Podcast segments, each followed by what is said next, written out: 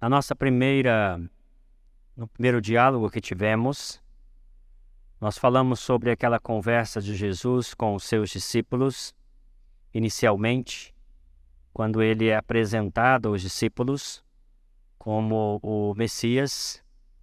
Depois nós vimos a conversa de Jesus com duas pessoas em especial, que foi com Nicodemos e posteriormente com a mulher samaritana. Depois nós vimos mais de perto conversa de Jesus com as duas irmãs, Marta e Maria. E hoje vamos olhar de perto esse diálogo que Jesus estabelece com dois de seus discípulos. O diálogo começa assim, João capítulo 14. O Senhor Jesus começa confortando os seus discípulos dizendo a eles para não ficarem perturbados. Ele diz: Não se perturbe o coração de vocês. Creio em Deus, creiam também em mim. Na casa de meu pai há muitos aposentos. Se não fosse assim, eu lhes teria dito: Vou preparar-lhes lugar. Se eu for e lhes preparar lugar, voltarei e os levarei para mim, para que vocês estejam onde eu estiver Aqui Jesus começa a conversar com seus discípulos e ele começa dizendo a eles para não ficarem perturbados. Porque Jesus está preocupado com o estado emocional de seus discípulos. Se você ler atentamente o Evangelho, você vai descobrir que houve um momento chave no ministério de Jesus. Este momento está narrado em Mateus 16. Jesus pega os seus discípulos e os conduz aos limites norte de Israel. E quando chega lá, já nas nascentes do Jordão, Jesus faz uma pergunta aos discípulos: o que os homens estão dizendo a meu respeito?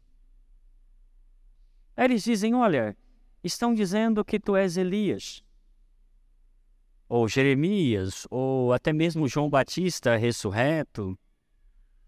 E Jesus pergunta a eles: Então, o que vocês dizem a meu respeito? E nesta hora a Bíblia diz que Pedro ousadamente disse: Tu és o Cristo, o Filho do Deus vivo. Parece que esse é o momento chave. É o momento em que parece que os discípulos entenderam a verdade a respeito de quem Jesus era. E como eles confessaram isso, Pedro disse: Tu és o Cristo. Aí Jesus disse: Olha, Pedro, não foi carne nem sangue que revelou a você esta verdade, foi o Pai. Então, a partir deste momento, se você olhar Mateus 16, verso 21, diz assim: Desde esse momento, começou Jesus Cristo a mostrar aos seus discípulos que era necessário. E a grande ênfase de Mateus aqui está exatamente nessa palavra, necessário, imprescindível. Era aquela questão assim, isso aqui é absolutamente inegociável. E o que era necessário? Mateus 16, 21 diz: era necessário seguir para Jerusalém e sofrer muitas coisas dos anciãos, dos principais sacerdotes, dos escribas, ser morto e ressuscitar ao terceiro dia. Notem o que está acontecendo. Até aquele momento que Jesus os leva à nascente do Jordão, eles estavam, de uma certa forma, deslumbrados com Jesus. Que coisa maravilhosa! Coloque-se no lugar deles.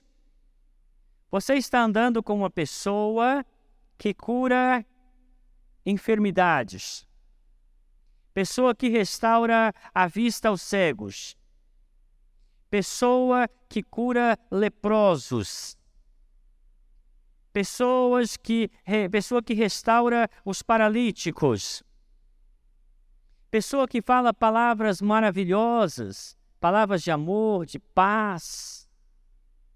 pessoa que demonstra isso em sua prática e vida, e os discípulos deslumbrados com Jesus.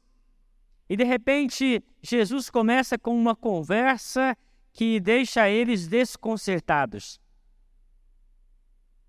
Pedro, ao ouvir esta fala de Jesus, se aproxima de Jesus e fala assim: Mestre, de modo algum vai lhe acontecer isso. Não, jamais. Que conversa é essa de ser preso, ser ultrajado, ser humilhado, ser morto? Não. Poupe-se. Não nos fale isso, isso não vai acontecer a você. Jesus o repreende severamente. Mas aí então, a partir deste momento, até o momento em que essas coisas acontecem efetivamente, Jesus fala em diversas ocasiões a eles: Estou indo a Jerusalém, serei entregue nas mãos dos pecadores, eles vão cuspir na minha face, eles vão me chicotear, eles vão me condenar, eles vão me executar. E eu ressuscitarei no terceiro dia. E os discípulos estavam ouvindo estas palavras. E é claro que eles começaram a ficar perturbados. Porque na cabeça deles, segundo eles tinham entendido pelos profetas, o Cristo não morreria. Não. O Cristo haveria de estabelecer o seu reino, o seu reino não teria fim, ele seria rei sobre toda a terra e no seu reino haveria paz, prosperidade, justiça e tudo ficaria maravilhosamente bem. Agora, Jesus, que eles reconhecem como Messias, está dizendo: Eu vou a Jerusalém morrer. Eu também ficaria perturbado. Eu ficaria inquieto. Eu iria começar a conversar com os meus pais dizendo: Eu não entendi o que ele está dizendo. Que conversa é essa? E aí então Jesus reúne os discípulos. Você pode ver no capítulo 13, a partir do verso 1. Jesus, sabendo que a sua hora era chegada, reuniu seus discípulos. É assim que começa João capítulo 13. Um pouco antes da festa, sabendo Jesus que havia chegado o tempo em que deixaria este mundo e iria para o Pai, tendo amado os seus que estavam no mundo, amou-os até o fim. Então Jesus os reúne e ali naquela celebração ele diz aos discípulos claramente: Este é o meu corpo partido por vocês. Este é o meu sangue derramado em favor de vocês.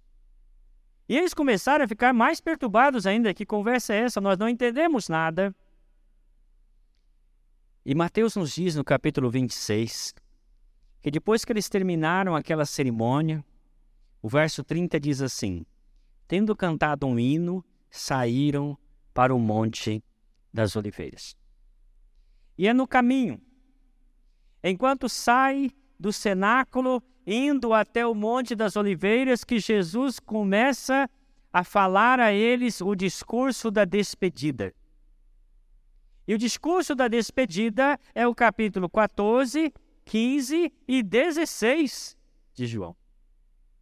Então, essa conversa que nós vamos ver hoje, esse diálogo de Jesus com esses dois discípulos, é o começo de um discurso que se delonga pelo capítulo 14, 15 e 16.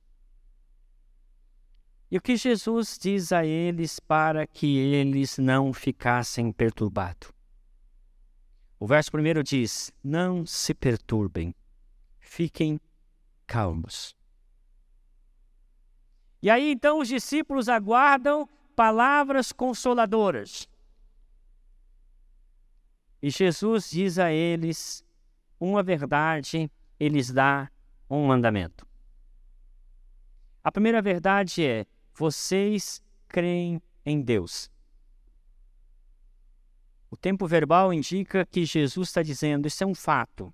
Eu posso perceber claramente que vocês creem em Deus. Agora eu quero lhes dar um mandamento: creiam também em mim. Essa confiança que vocês têm em Deus, tenham também em mim. Relaxem, confiem. Vocês não confiam em Deus? Confiam ou não confiam? Ele está dizendo. Os discípulos certamente iriam dizer: sim, nós confiamos em Deus. Aí Jesus diz a eles assim: a mesma confiança que vocês têm em Deus, tenham em relação a mim. Confiem em mim também. E aí, logo em seguida, ele diz assim: Na casa de meu pai há muitos aposentos. Essa expressão, casa do meu pai. Durante todo o decurso da história da igreja, este versículo tem sido objeto de debates.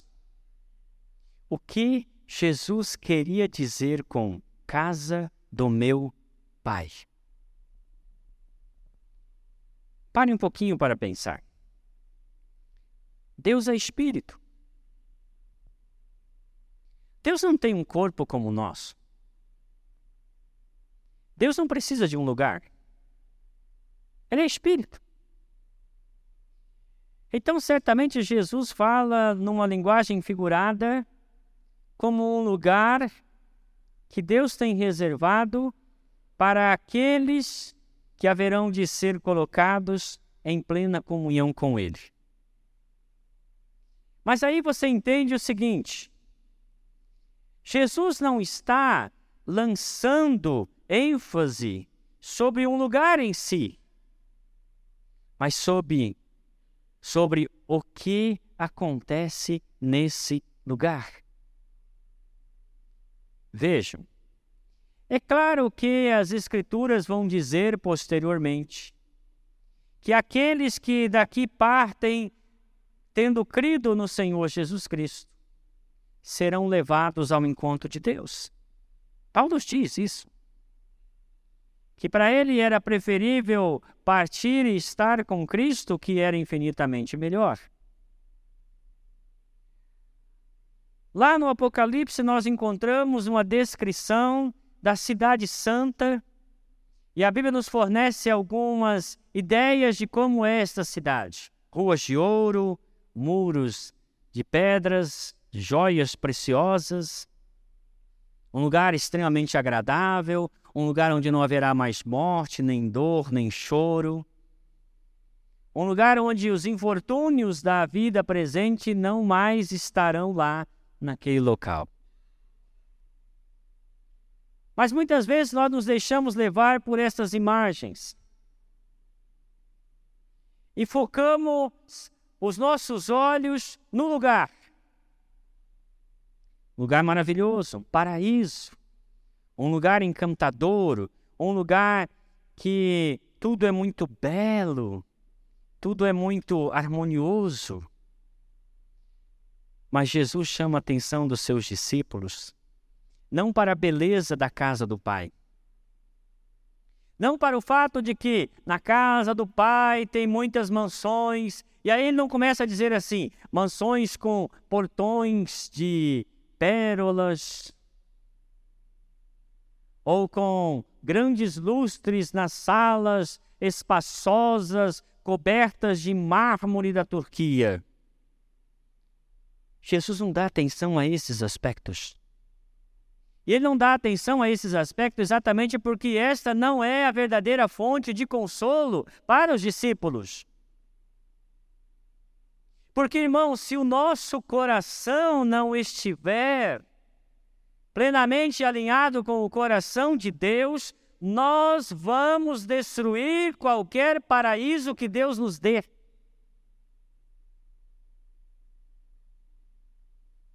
Tem um livro do Dostoiévski chamado O Sonho de um Homem Ridículo. É um livro bem interessante, pequeno, mas não é de muito fácil leitura.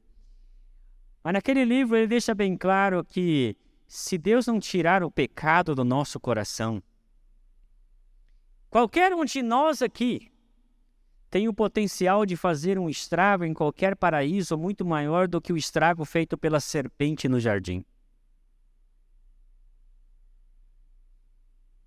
Por isso, queridos, a ênfase não está no lugar, no local, mas em quem estará neste local e o que haverá de acontecer neste local. C.S. Lewis foi um dos pensadores cristãos que mais falou do céu. E C.S. Lewis ficou invocado, vamos assim dizer, impressionado, com o fato de que a Bíblia não tem uma preocupação em nos dar muitos detalhes sobre o céu.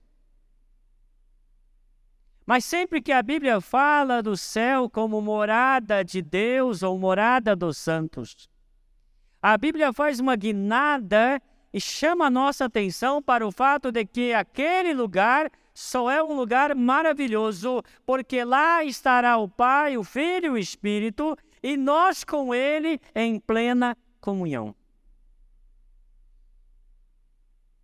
É isso que faz a casa do Pai ser esse lugar desejável. A comunhão plena, ininterrupta, que teremos com eles. Onde não mais havendo nenhuma barreira em nós que impeça que desfrutemos de plena comunhão com Ele, pois o pecado já terá sido vencido definitivamente em nós nós haveremos de desfrutar a mais profunda e bem-aventurada comunhão com o Pai, o Filho e o Espírito Santo. E é isto que verdadeiramente importa. Vejam que Jesus disse: Eu vou, vou preparar lugar para vocês, mas eu vou voltar. Ele diz: Eu vou voltar para levar vocês, para que onde eu estiver, vocês também estejam lá. Companheirismo, parceria. Essa noção de que essa comunhão que aqui nós temos como que com conta-gotas, lá será absoluta, plena, fluente, ininterrupta. Então, o que conforta o coração dos discípulos é saber que eles tinham uma comunhão com Jesus, mas aquela comunhão era uma comunhão ainda tímida, não era plena.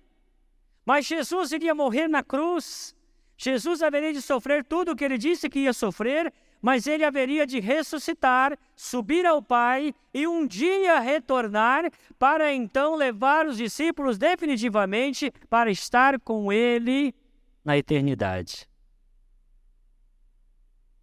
E é este o consolo de Jesus a eles. A ausência de Jesus em relação a eles seria uma ausência temporária, necessária para que, por toda a eternidade, eles jamais se ausentassem da comunhão que eles estavam começando neste tempo que conviveram enquanto Jesus estava com eles. Irmãos, eu sei que neste mundo, por mais que possamos ter comunhão com Deus, por mais que nos esforcemos por ter comunhão com Deus, nossa comunhão será sempre uma comunhão parcial, imperfeita, quebrada pelas coisas da vida, por uma enfermidade que nos acomete, um boleto que a gente lembra que tem que pagar. Algo que acontece a um amigo, a um parente. Coisas que temos que resolver no dia a dia. Tudo isso atenta contra essa esse desejo que temos de ter comunhão mais profunda com Deus. Jesus está dizendo: fiquem tranquilos. Essa comunhão que vocês estão tendo com Deus agora é como uma pequena antecipação da plenitude da comunhão que teremos para todos sempre na casa do Pai. E aí não me interessará se a mansão que vou viver terá tantos quartos, se o piso será de mármore, isso não importa, porque se temos comunhão com Deus, qualquer lugar é céu. Porque a comunhão é no coração. E Deus vai nos dando essas pitadinhas da comunhão para que nós queiramos mais. C.S. Lewis diz assim: o Senhor se mostra, o Senhor se revela, o Senhor se dá a conhecer para que queiramos conhecê-lo mais, mais e mais, ao ponto de dizer: Senhor, que venha o teu céu, porque eu desejo ter comunhão plena com o Senhor. A ênfase de Jesus não é o lugar onde nós iremos morar, mas com quem iremos morar. Com os santos, com o Pai, com o Filho, com o Espírito Santo. E é isso que faz a eternidade valer a pena. É isso que faz a eternidade ser desejável. E aí Jesus termina no verso 4 dizendo: Vocês conhecem o caminho para onde vou. Parece uma provocação. Os discípulos estavam perturbados, Jesus está falando que vai embora, como assim? E aí, de repente, Jesus fala: Vocês conhecem o caminho para onde eu vou. E aí, nesse momento que Tomé toma a palavra, e olha o que ele diz no verso 5. Então disse Tomé: Senhor, não sabemos para onde vais, como podemos saber o caminho? A gente está aqui conversando entre a gente e nós não chegamos a uma conclusão. O Senhor está falando que vai, vai para o Pai. O Senhor está dizendo casa do Pai, mansões celestiais. A gente não faz ideia do que o Senhor está falando, não sabemos para onde o Senhor vai, como podemos saber o caminho. Jesus então diz a ele: Tomé, ouça bem, eu sou o caminho, a verdade e a vida. Ninguém vem ao Pai a não ser por mim. E no verso 7 ele diz: Se vocês realmente me conhecessem, conheceriam também o meu Pai. Já agora vocês o conhecem, eu tenho visto. Jesus se apresenta então aos discípulos agora dizendo: Eu sou o caminho. O sentido de caminho na Bíblia é usado em dois aspectos. O primeiro é literal, uma estrada, uma estrada pavimentada, um caminho por onde as pessoas transitam. Mas há um outro sentido figurado e aqui Jesus usa esse sentido. Pois o caminho é aquele em que a pessoa trilha para sair de um ponto a chegar a outro ponto para alcançar um objetivo, uma meta, algo que ele faz para chegar lá.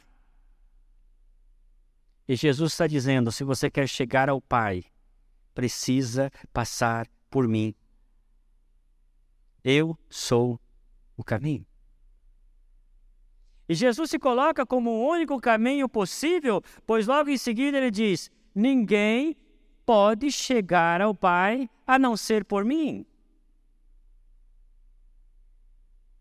Os discípulos estavam acostumados com essa ideia de caminhos. Para eles fazia muito sentido isso. Isso tinha a ver com o modo de viver, com a forma como a vida é conduzida. Mas lá no passado, Moisés chamou o povo e disse assim: Olha, nós vamos construir um tabernáculo. E neste tabernáculo haverá um caminho a ser feito pelo sumo sacerdote para levar-nos a Deus. Assim, o sumo sacerdote entrava por uma porta, a porta do átrio. E ele cruzava o átrio, primeiramente parando ali no altar de sacrifícios e oferecendo um animal em sacrifício a Deus. Logo em seguida, havia uma bacia com água, uma bacia de bronze.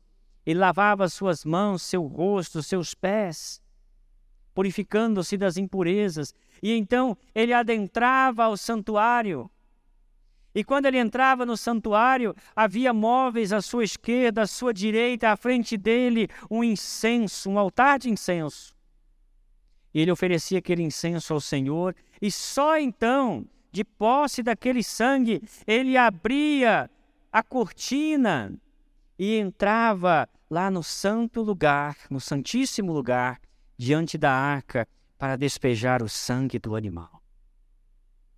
Assim ele fazia um caminho onde ele saía do meio do povo para chegar a Deus.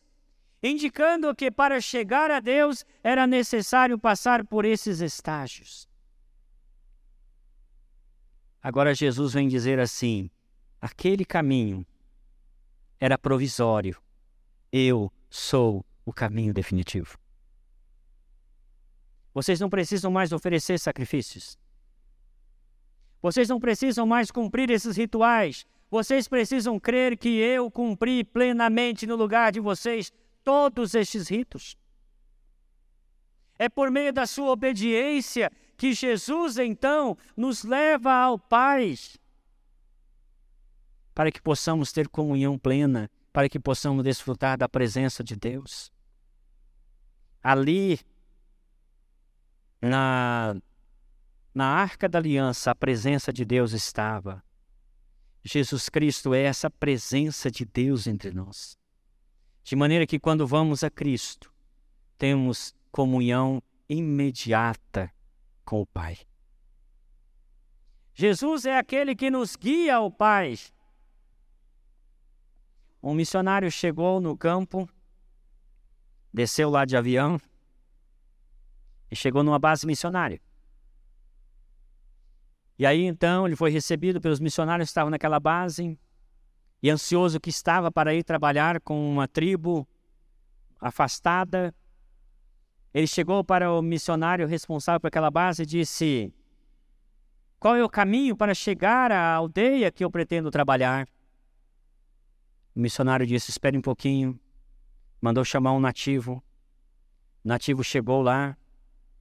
E o missionário todo ansioso, né, para chegar no campo, o missionário-chefe disse para ele assim: Este homem vai te levar até a aldeia. Disse: Não precisa, me dá um mapa aí que eu chego lá. Não tem mapa. Não tem estrada. Esse é o caminho. Ele é o caminho. É Ele quem sabe chegar. É Ele que transitou até o lugar para onde você quer ir. Ele é o caminho. Então o missionário entendeu o que Jesus estava querendo dizer. Não há outro caminho, não há um traçado, há uma pessoa que te guia ao Pai. Essa pessoa é Jesus Cristo. É Ele o guia, é Ele que nos leva. É Ele que foi escolhido pelo Pai para ser aquele que nos leva ao Pai, que nos leva ao céu. Por isso, quando nós recorremos a outros caminhos, nós pegamos atalhos e nos perdemos, porque somente Jesus Cristo pode conduzir-nos ao Pai. Mas Jesus disse também que Ele é a verdade. Ele disse: Eu sou o caminho, a verdade e a vida. Nós buscamos a verdade. Nós não queremos a mentira. A mentira nos prejudica.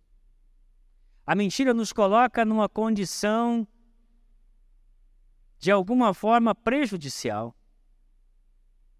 É a verdade que nos liberta. É a verdade que faz com que nós nos sintamos seguros. E aí então Jesus Cristo vem e diz: Eu sou a verdade. Mas que verdade é esta que Jesus diz que ele é? Primeiramente, ele é aquele que fala a verdade a respeito de Deus e de nós. Ele conversando com Nicodemos disse: Nicodemos, vocês falam das coisas deste mundo, porque vocês são deste mundo. Eu falo das coisas celestiais, porque eu vim do Pai. Os homens têm buscado a verdade, sim, é real. Os líderes religiosos buscam a verdade. Os filósofos buscando a verdade. Mas eles estão limitados porque estão como que circunspectos neste mundo, restritos na sua mente, não conseguindo transcender e ir além e dizer isso aqui é a verdade. Eles fazem conjecturas levantam ideias, teorias, possibilidades. Mas Jesus Cristo é o Filho de Deus que veio do Pai, enviado do Pai, e ouve do Pai a verdade. Cheio do Espírito da verdade, anuncia a nós a verdade. E a verdade que ele veio anunciar é que ele é aquele que é capaz de dizer a nós quem Deus é. Revelar-nos Deus, a vontade de Deus, o que Deus pensa a nosso respeito e o que Deus tem a nos dizer. Uma verdade que nos liberta, uma verdade que traz a nós a manifestação de que Deus está plenamente disposto a receber-nos de volta caso nos arrependamos de nossos pecados. Verdade de que Deus nos ama. Verdade que Deus está plenamente disposto a perdoar todos os nossos pecados e recebê-los, receber-nos diante dele quando cremos em seu Filho Jesus Cristo. Verdade que nós precisamos de Jesus Cristo para sermos salvos. Verdade que Deus é santo, odeia o pecado. Verdade que Deus quer que nós sejamos assemelhados a Jesus, para que ele se torne o primogênito entre muitos irmãos. Verdade que Deus nos criou para termos comunhão eterna com Ele, não para ficarmos separados dele. Porque o desejo de Deus, ao nos criar, era que nós pudéssemos desfrutar de tudo o que de melhor Ele tem a nos oferecer. Quando Jesus diz que Ele é a verdade, Ele quer dizer o que Ele é a síntese de tudo o que os profetas disseram. Ele é a síntese de tudo que Moisés disse. Ele é a verdade absoluta de Deus. Além de dizer de si mesmo que é o caminho e a verdade, Jesus disse: Eu sou a vida. De que vida ele estava falando? A Bíblia fala de dois tipos de vida. A vida biológica é essa vida ligada ao nosso corpo, ao funcionamento biológico, à respiração que temos. E nesse sentido, nós somos tão animal como qualquer outro animal. Mas a Bíblia fala de uma outra vida. Uma vida que vem de Deus. Uma vida que, em alguns momentos, é chamada de vida eterna. E é esta vida que somente Jesus pode dar. E João diz o seguinte, escrevendo em sua primeira carta, capítulo 5: Esse é o testemunho que Deus dá, que a vida está em seu Filho. E quem tem o Filho tem a vida. Quem não tem o Filho não tem a vida eterna. Ter a verdadeira vida é o mesmo que ter Jesus Cristo. Porque ele está falando não dessa vida biológica que nós recebemos dos nossos pais, mas a vida eterna que vem de Deus quando nós cremos em Jesus Cristo. Essa verdadeira vida que a morte não vai ser o fim. Pelo contrário, a morte é tão somente uma transição para um estado mais glorioso ainda. Quando nós recebemos Jesus Cristo, nós recebemos a vida eterna. E já podemos desfrutar desta vida. João diz no capítulo 5 da primeira carta dele, verso 13: Eu escrevo estas coisas para que vocês saibam que vocês têm a vida eterna. Já está em nossa posse.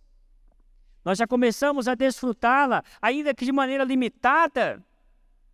Mas na casa do Pai nós a desfrutaremos plenamente, porque então não mais estaremos restritos a este corpo mortal, mas seremos revestidos com um corpo celestial, tal como o corpo ressurreto de Jesus Cristo. Jesus então diz a Tomé: Tomé, eu sou o caminho, o caminho que os leva a Deus. Eu sou a verdade a respeito de Deus, a respeito de vocês, a respeito do amor de Deus por vocês. Eu sou a vida, a verdadeira vida. Essa vida que você não vai encontrar aqui porque ela vem de Deus para você. e ela é dada a todo aquele que crê em Jesus Cristo.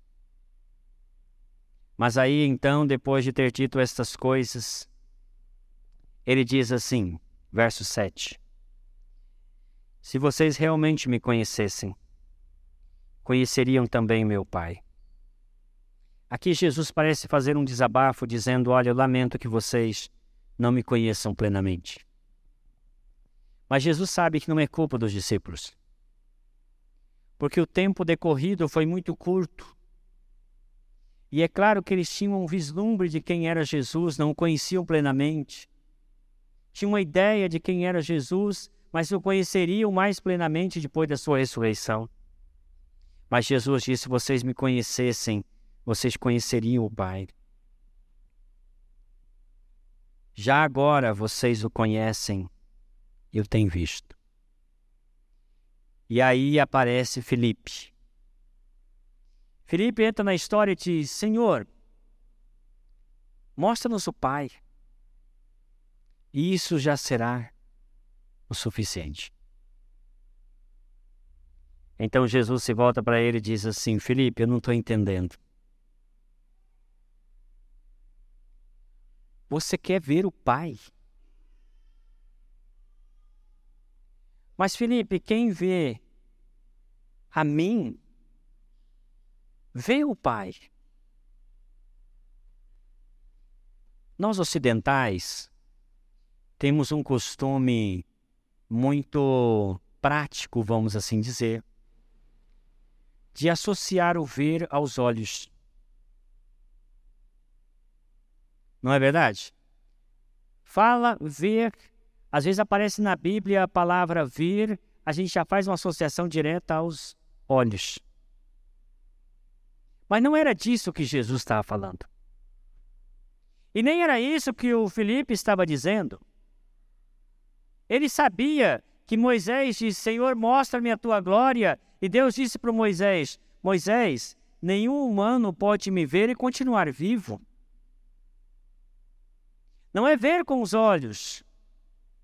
Felipe está dizendo assim: permita que tenhamos comunhão com o Pai, e isso nos basta. Porque o ver aqui é um conviver, é um estar junto, é um experimentar a presença do outro. Ver aqui é contemplar, olhar para a face, estar junto. E aí Jesus disse para eles, ah, para Felipe assim: Felipe, você está comigo há três anos e está me dizendo que você quer ver o Pai? Felipe, você está vendo o Pai, porque quem vê a mim, vê o Pai. Quem tem comunhão comigo já tem comunhão com o Pai. Porque esta é a condição para ter comunhão com o Pai: ter comunhão com o Filho, conhecer o Filho. E aqui Jesus lança uma frase que eu creio que foi muito importante para os discípulos entenderem. Eu sei que muitas pessoas dizem assim: Jesus nunca disse que é Deus. Que a igreja criou essa ideia de que Jesus é Deus. Agora leiam de novo o que ele está dizendo: quem vê a mim, vê o Pai.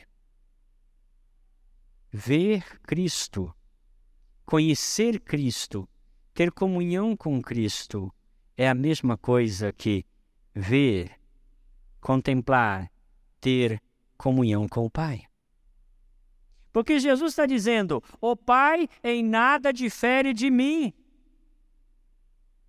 E aí é evidente que ele está dizendo assim: este homem que está falando com vocês não é um homem qualquer, é Deus encarnado. É Deus entre vocês.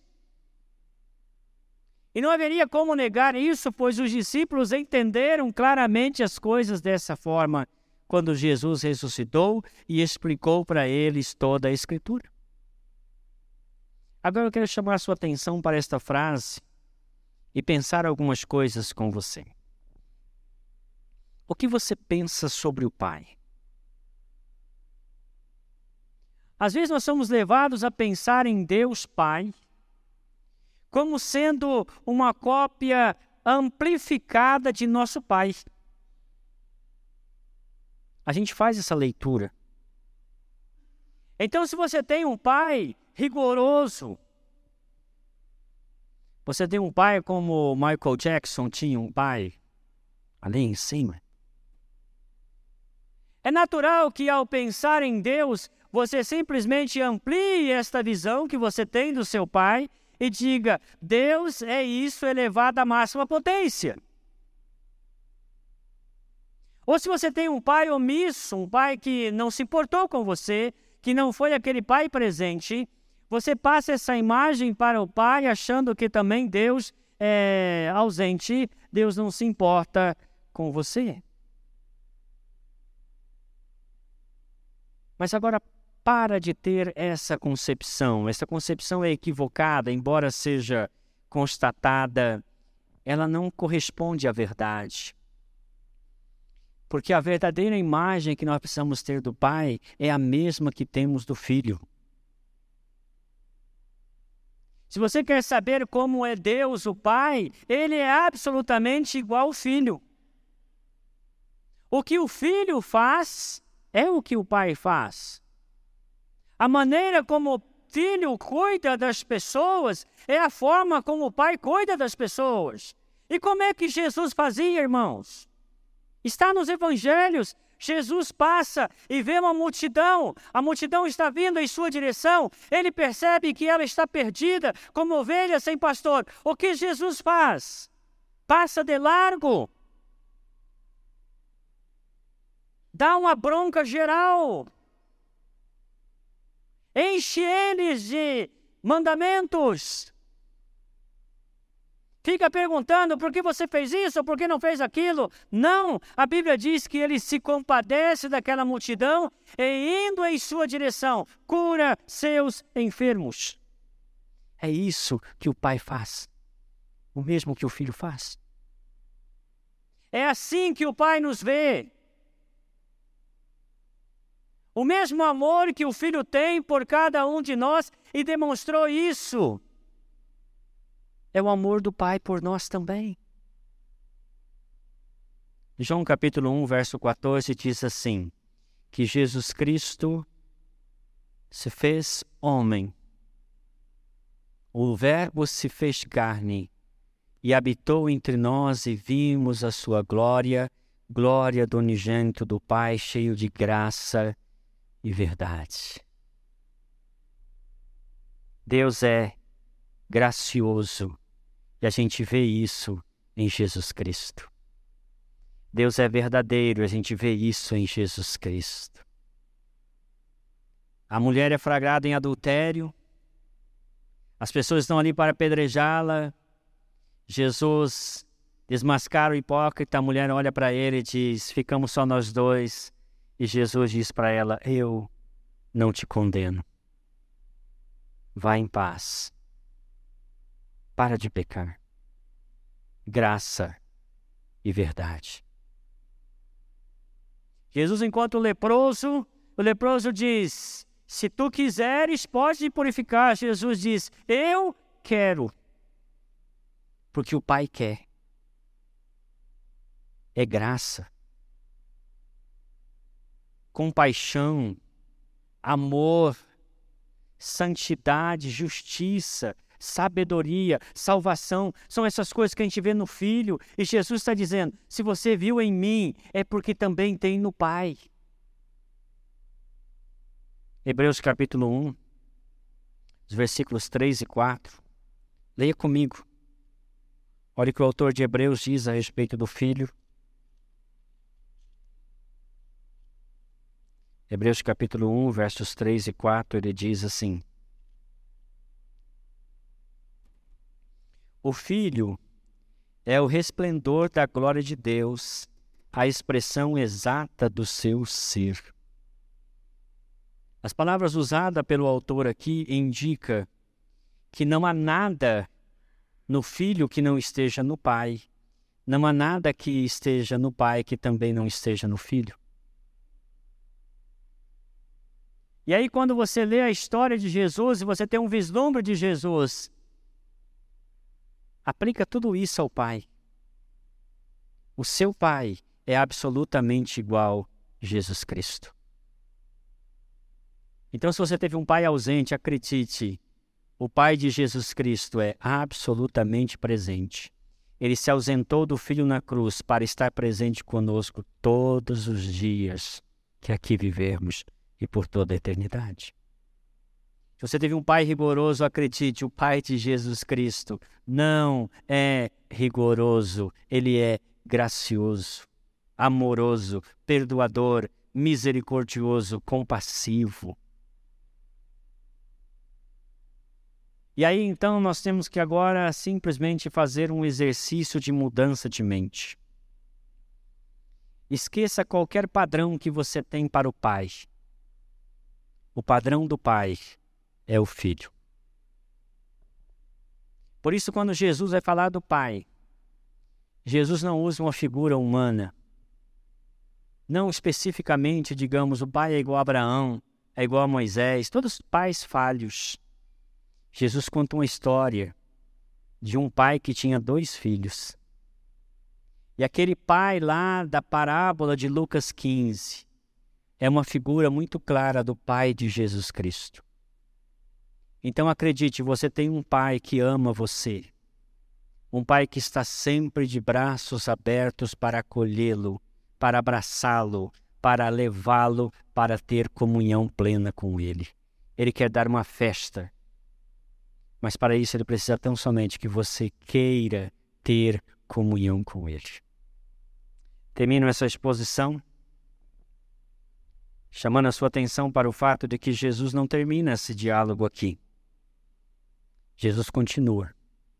E se você continuar a ler João 14, você vai descobrir que Jesus insere uma outra pessoa. Ele diz assim: Eu, filho, vou para o Pai, mas quando eu for para o Pai, eu enviarei o Espírito Santo. É o Espírito Santo que torna possível tudo isso que eu falei aqui para você. É o Espírito Santo que é capaz de colocar-nos em Cristo, que é o caminho. É o Espírito que testifica da verdade, é o Espírito que traz vida. E ele foi enviado por Jesus Cristo para estar conosco, para viver conosco, até que o Senhor venha. Eu queria que você fechasse seus olhos agora e fizesse uma oração ao Pai dissesse: Pai, eu quero te conhecer, eu quero te ver, eu quero ter comunhão contigo. Mais do que morar em mansões, eu quero estar contigo. Estar desde já e por toda a eternidade. Por isso eu reconheço que Jesus Cristo é o caminho que Ele é a verdade, Ele é a vida. Eu quero te pedir que o Teu Espírito Santo me encha da Sua presença, para que desde já eu desfrute desta comunhão bendita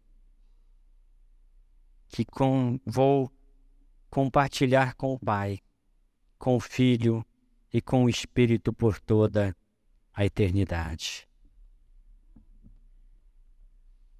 Pai, obrigado. Obrigado pela possibilidade de termos comunhão com o Senhor. Obrigado por Jesus Cristo, este que é o caminho, verdade, vida, e que nos conduz ao Senhor, que nos leva ao Pai, à plena comunhão com o Pai. Senhor, tira de nós toda a visão distorcida de, de tua pessoa. Se nós temos uma ideia de que tu és pai com os nossos pais, que nós decididamente deixemos de lado e pensemos, tu és o pai que és absolutamente igual ao filho, amoroso, gracioso, perdoador, que nos ama e que nos acolhe, como ele mesmo disse, como uma galinha que acolhe os seus pintinhos debaixo de suas asas. Assim nós somos, ó Deus, acolhidos pelo Senhor Jesus, abraçados pelo Pai, amados pelo Pai, perdoados pelo Pai, recebidos pelo Pai. Obrigado, Senhor. Que esta verdade possa calar profundamente em nosso coração e nunca duvidemos do teu caráter, do teu grande amor. A te oramos, Pai, clamando que assim nos abençoes, para a honra e glória do Senhor Jesus. Amém.